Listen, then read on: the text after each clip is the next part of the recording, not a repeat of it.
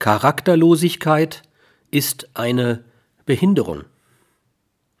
Nicht Charakter ist eine Form der Behinderung, sondern die Charakterlosigkeit. Diese Behinderung fordert für sich Anerkennung und Akzeptation.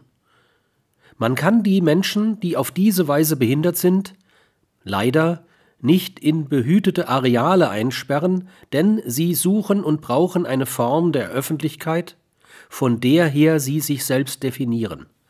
Auch das ist ein Leben aus zweiter Hand.